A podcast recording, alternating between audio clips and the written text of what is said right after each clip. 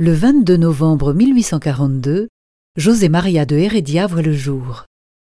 Diffusia.fr vous invite à écouter un extrait de son poème intitulé Michel-Ange. Certes, il était tenté d'un tragique tourment. Alors qu'à la Sixtine et loin de Rome en fête, solitaire, il peignait sibylles et prophètes, et, sur le sombre mur, le dernier jugement. Il écoutait en lui pleurer obstinément. Titan que son désir enchaîne au plus haut fait, la patrie et l'amour, la gloire et leur défaite.